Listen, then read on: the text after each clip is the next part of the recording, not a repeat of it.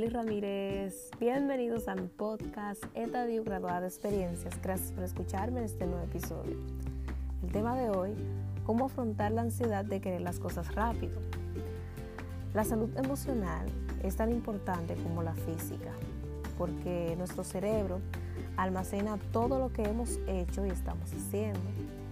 Y es difícil, un poquito cansón, estresante, disfrutar el proceso, porque cuando queremos o anhelamos algo, esa intensidad va aumentando conforme pasen los días.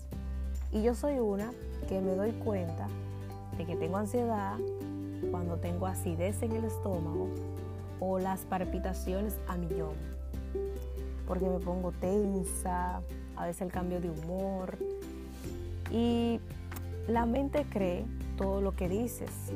Y eso lo refleja tu cuerpo porque es un mecanismo natural cuando percibe amenazas.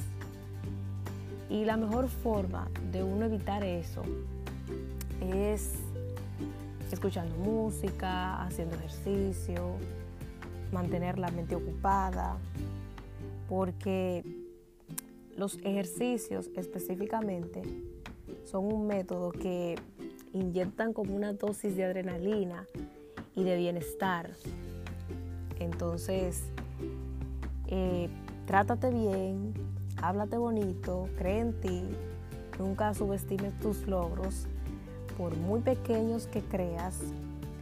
Toma un papel, un cuaderno, una libreta, una agenda y escribe cómo estuvo tu día y eso te va a generar una sensación como de liberación, desahógate, habla, reúnete en grupos, porque las mejores terapias son cuando uno está hablando sola.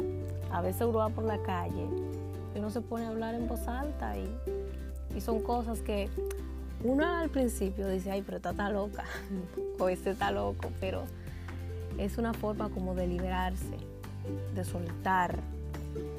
Y otra técnica es la respiración, ya que son formas de distracción que bloquean el pensamiento, que provoca esa ansiedad o ese momento que estás, estás pasando o ese momento de estrés que te causa eh, ese estado de ánimo o ese trastorno. Así que la relajación, la meditación son excelentes para evitar y afrontar la ansiedad. Hasta aquí nuestro episodio de hoy, que son todos los jueves por Anchor FM y demás plataformas de podcast. Gracias por escucharme, gracias por su tiempo. Suscríbete, comparte y recuerda graduarse de experiencias y buenos momentos. Un abrazo y hasta la próxima.